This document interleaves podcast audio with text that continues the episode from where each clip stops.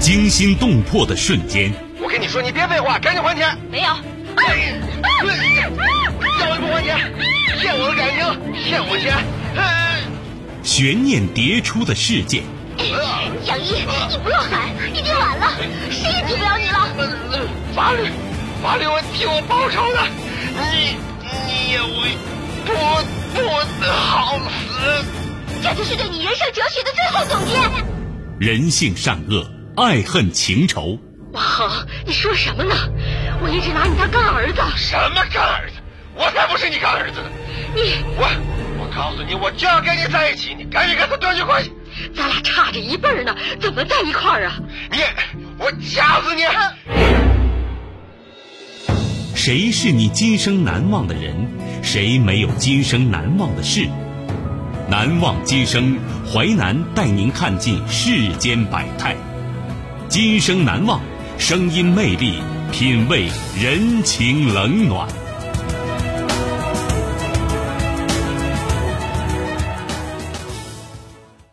欢迎您收听《今生难忘》，我是淮南。事件回顾：时间二零一四年，地点江苏，人物刘玉、程海、梁康，事件火灾和离奇命案。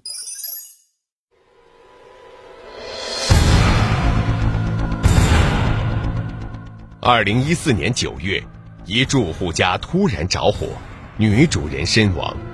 随后，消防员发现女主人并不是因为着火而死，她身上有多处刀伤。火灾和离奇命案，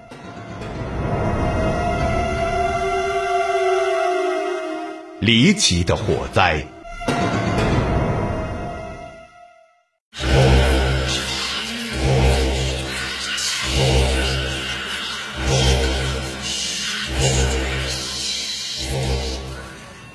四年九月，江苏省常州市发生了一起火情。消防员赶到现场时，有人已经从着火的屋子里抱出了唯一的受困者。和一般火灾不同，这名女子身上沾满血迹，伤口一看就不是被火烧的，而是被刀捅的。消防员觉得不对劲，积极开展救火的同时，通知了公安局。待火被扑灭，刑警进入现场。在卫生间门口看到很多血迹，推开门后，一股强烈血腥味扑面而来。浴室马桶和洗脸盆上都沾有大量血迹。现场找到一把剪刀和一个白酒瓶的瓶盖，地上有些燃烧残留物，经检测是些碎布片，里面含有酒精成分。侦查员推断，剪刀和白酒瓶盖很可能是纵火者留在现场的。剪刀用来剪碎布料。白酒被用来作为助燃物质。遗憾的是，剪刀和瓶盖上都没有提取到嫌疑人的生物信息。刑警勘查期间传来消息，伤者在送医途中就死亡了。警方根据现场情形，将其定位为一起故意杀人纵火案。死者叫刘玉，三十二岁，是着火房子的女主人。法医鉴定，刘玉颈部有五处刀伤。系颈部大动脉破裂导致失血而亡。此外，刘玉左胸还有六处刺伤。嫌疑人下手残忍程度让法医都不忍直视。一般来讲，杀人后放火都是为了毁灭证据。刘玉年轻，长相姣好，警方怀疑嫌疑人是不是对其有过性侵行为，想通过火来破坏现场。但随后的检验并未发现该迹象。案发现场门窗没有被破坏痕迹，门上却插着一把钥匙。询问之下得知，钥匙是死者丈夫汪红留下的。当天是九月十一号，汪红回忆：早上我妻子送孩子去学校，先离开了家，我随后就起床了，洗漱完就到公司上班了。我走的时候，我妻子还没有回家呢。上午九点多。正在上班的他突然接到妻子发来一条短信，说他肚子疼，等下要去医院看病，问钱放在哪里。短信内容让汪红很奇怪，因为夫妻俩从来不在家里放大额现金，有事儿都是刷卡，所以一看妻子直接问钱在哪儿，他觉得不正常。他给妻子打电话，先是无人接听，后来就关机了。汪红越发觉得蹊跷，叫了名同事陪他一起往家里赶。进入小区才发现家里着火了。汪红担心妻子安危，三步并作两步往回冲，因救妻子心切，开了门没顾上取钥匙。之后发现妻子倒在血泊中，他急忙抱下楼。同事不清楚情况，以为汪红妻子是被火烧了，就只帮忙报了火警。汪红抱着妻子走不快，几分钟后才走到小区门口，刚好碰上接电话赶来的消防员。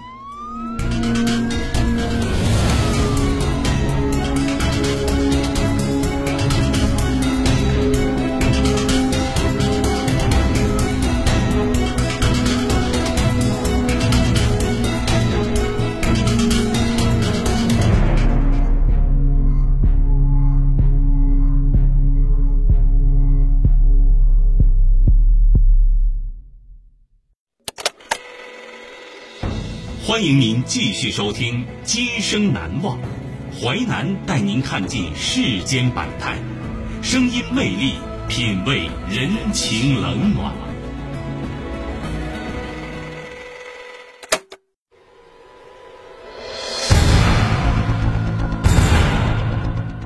二零一四年九月，一住户家突然着火，女主人身亡。随后，消防员发现女主人并不是因为着火而死，她身上有多处刀伤。火灾和离奇命案，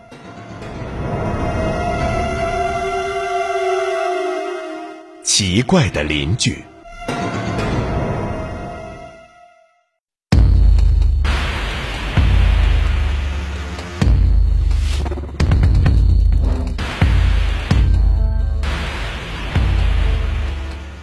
经汪红证实，家里没有贵重物品丢失，只少了两瓶白酒，由此排除谋财的可能性。嫌疑人一不劫色，二不图钱，难道是仇杀？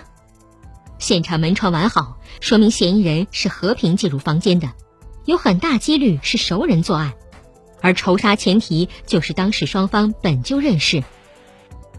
基于此，警方首先询问汪红夫妻近日有无与人结仇。得到否定回答。两年前，刘玉因身体不适辞掉工作，成为一名全职太太。每天除了接送孩子上下学，就是在家里看电视、做家务，几乎不和外人接触，没有和他人结仇的机会。汪红在单位主要做技术工作，不往外面跑，和同事间也没有利益纠葛，亦没有不良嗜好，每天下班就回家，从不和人起争执。这就奇怪了，那嫌疑人作案动机到底是什么呢？经过警方仔细勘查，现场没有指纹、脚印等线索，只得对血迹进行多点位提取鉴定，试图找出嫌疑人的生物信息。刘玉、汪红住在一栋老式居民楼里，小区内部没有安装监控，但大门口不远有个天网探头，这让警方大喜过望，立即调阅案发前后视频。当天早上六点三十分，刘玉像往常一样送儿子上学，神态动作都无异常。七点三十三分，汪红出门；八点零九分，刘玉返回小区。汪红在九点十七分接到刘玉发来的短信，九点五十八分，汪红开车出现在画面中。警方分析，九点十七分时，嫌疑人肯定在刘玉家中，并在九点五十八分之前离开了。于是，把这期间从小区方向往外走的男性列为排查重点。经查，在这四十一分钟时间里，共有十三名男子离开小区。专案民警一一对他们开展了细致的询问调查，他们都有不在场证明，排除了作案可能。但这次调查并非全无收获，十三人当中有五个人都是租房客，这让民警意识到该小区人员结构复杂。那么，凶手会不会就是小区住户中的一员呢？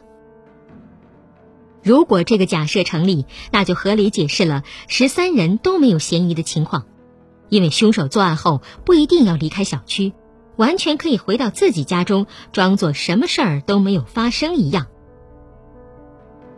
监控中，刘玉送孩子上学和返回小区时，身后都没有可疑人员，也说明嫌疑人并非从外面一路跟着他进入小区的。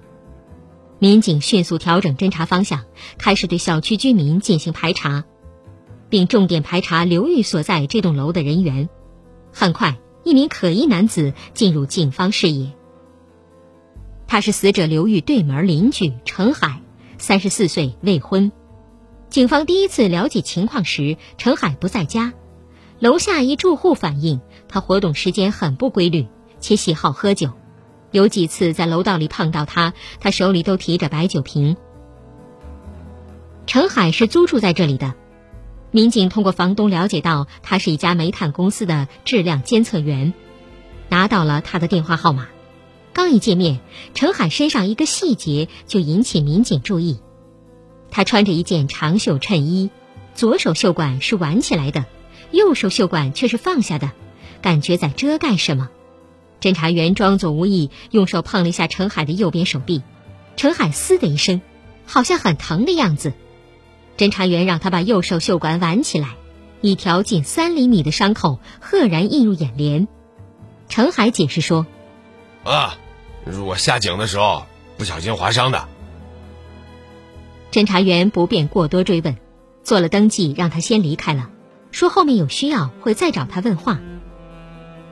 结果第二天，陈海房东突然联系专案民警称：“喂，警察同志们，我们那个租户陈海呀，他他搬家了。”这一行为引起侦查员警觉，准备找他问个究竟，却发现陈海电话一直打不通。侦查员立即到陈海单位了解情况。他的直接领导介绍，案发时陈海在单位上班，后来接个电话就匆忙离开了，当天没有再回来。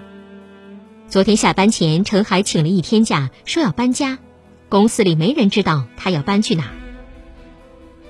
案发当天接了个电话就消失了，警方找他问话又失联，而他就住在受害者刘玉的对面，这越发让警方觉得。此人极有可能和案件有莫大的关系。当天夜里失联了一天的陈海终于开机了，原来他手机出了问题，搬完家后才有时间找地方修。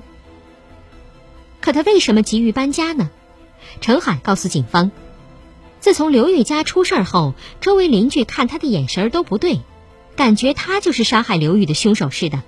他住在那儿很不舒服，遂萌生了搬家的想法。出事那天，他是接到小区里一个相熟的住户电话，说他对门起火了，怕殃及到他家，让他赶紧回去守着。陈海还说，刘玉、汪红曾热心给他介绍过女朋友。出事前几天，他还看见刘玉在小区里陪儿子打羽毛球。如今刘玉惨死，他走在小区里，想起那么鲜活一个人，说没就没了，很不是滋味儿，就加快了他搬家的步伐。经过反复核实，警方排除了陈海的作案嫌疑，但继续排查小区住户的方向没有变。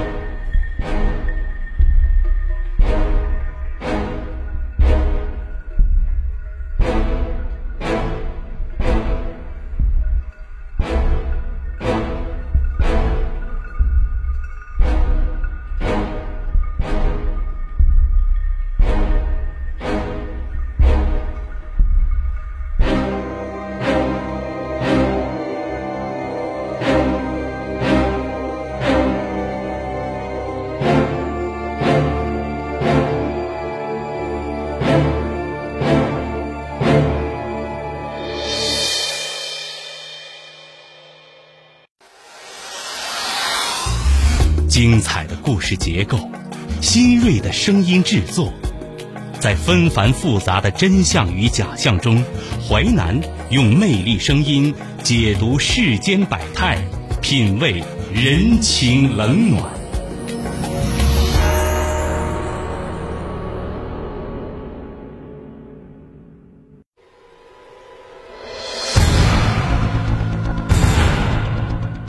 二零一四年九月。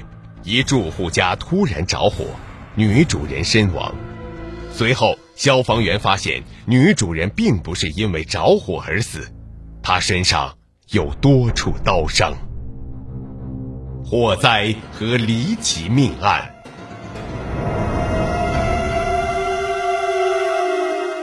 失踪的男子。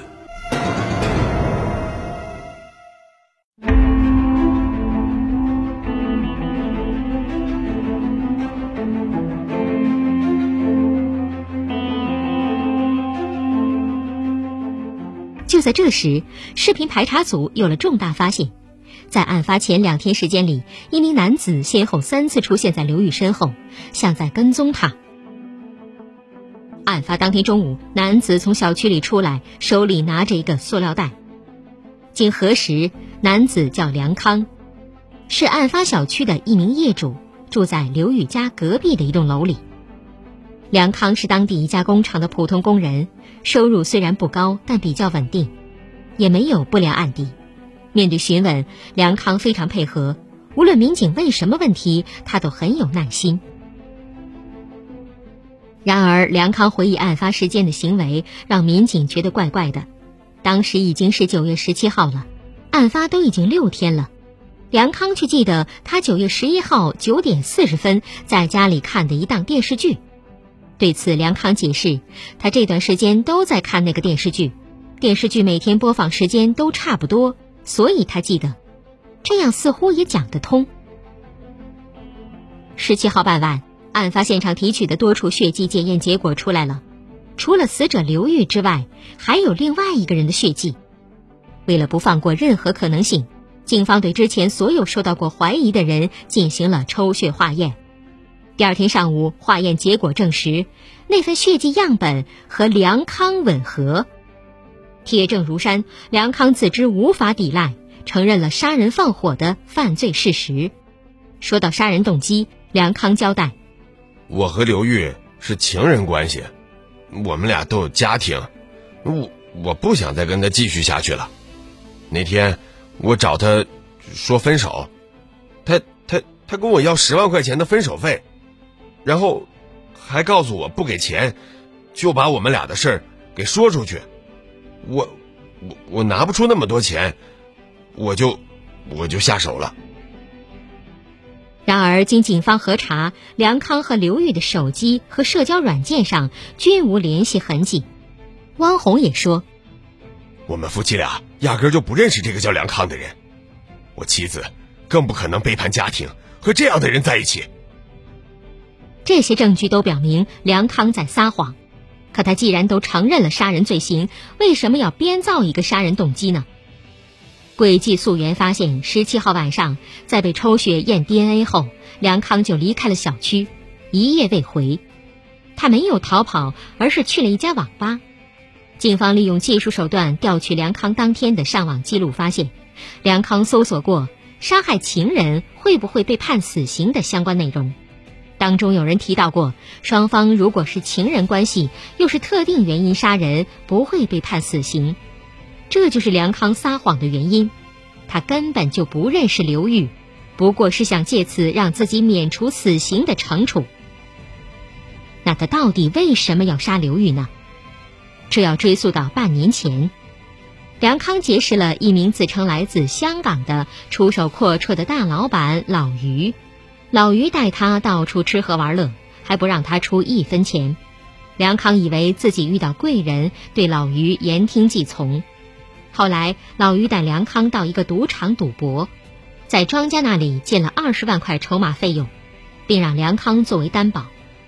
梁康先是有些犹豫，老于说他是外地户口，庄家不认，不然也不会麻烦梁康，并拿下手表给他说过几天就加倍把钱还给他。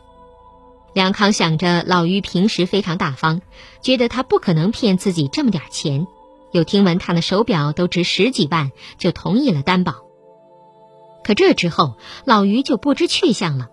他拿着表到专卖店，店员说是仿货，不值钱，他这才知道自己被骗了。由于梁康是担保人，面对赌场的催债，梁康慌了。把自己存的几万块钱塞进去不说，还偷了老婆的工资卡，然而还差了一大截。他又去找高利贷公司，总算把赌场应付过去。可一个月后，高利贷公司向他要债，他哪里还有钱还？此时，老婆也发现了工资卡被他偷拿的事儿，闹着要和他离婚。梁康顿时觉得往后的人生没有了盼头，决定犯下大罪，以获得死刑。经过几天蹲点儿，梁康最终选择了住在隔壁楼的刘玉为目标。事发当天，他以整修燃气管道为由进入刘玉家中，将其残忍杀害。梁康本意是犯罪获刑，可真正杀人后，他又后悔了，又不想死了，于是用刘玉的手机给其丈夫发信息，制造财杀假象，又放火焚烧现场，试图毁灭证据。警方听罢问他：“既然想死，为什么不自杀？”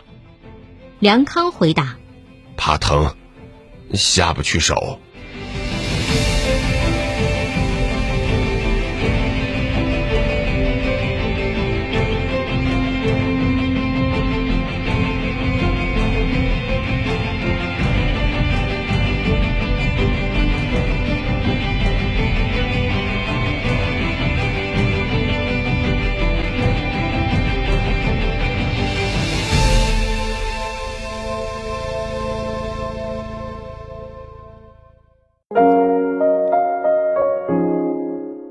今生难忘启示录，罪恶产生祸害，其害甚于烈火。瓦鲁瓦尔。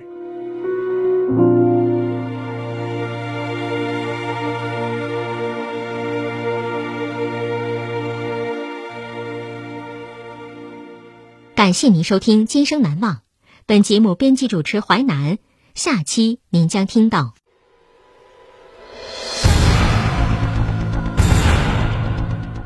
二零二零年十一月十号，小柚子在南京儿童医院检查出她短期内突然肥胖和多毛症的原因——类库欣综合征。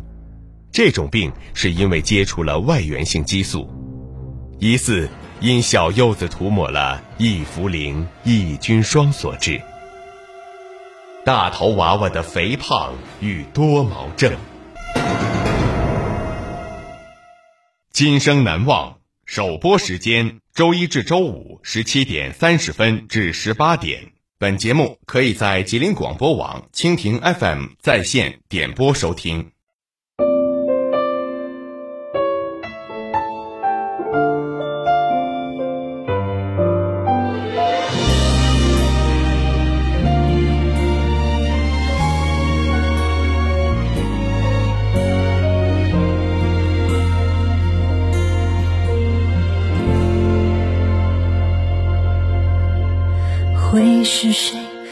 破这沉闷，让故事沸腾？他拥有怎样的特征？我的过去里有没有他呢？一路上擦肩的人们，谁能把你指认？你说话用什么口吻？我们见面时。是怎样的气氛？拥抱算不算是种无证？承诺够不够验明正身？嫌疑人他会是谁呢？他会不会是我身边的某人？心动会不会爱就发生？亲吻会不会就是是你呢？所有流的泪痕都因你值得，你无所不能。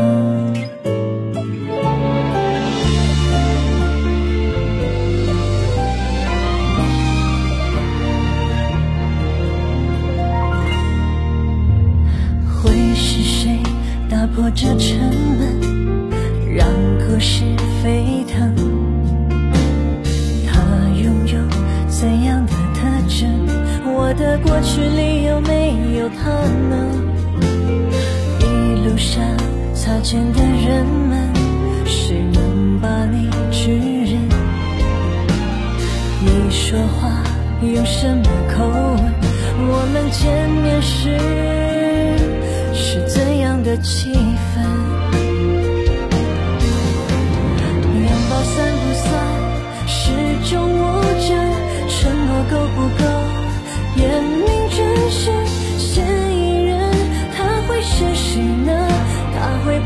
是我身边的某人心动会不会爱就发生亲吻会不会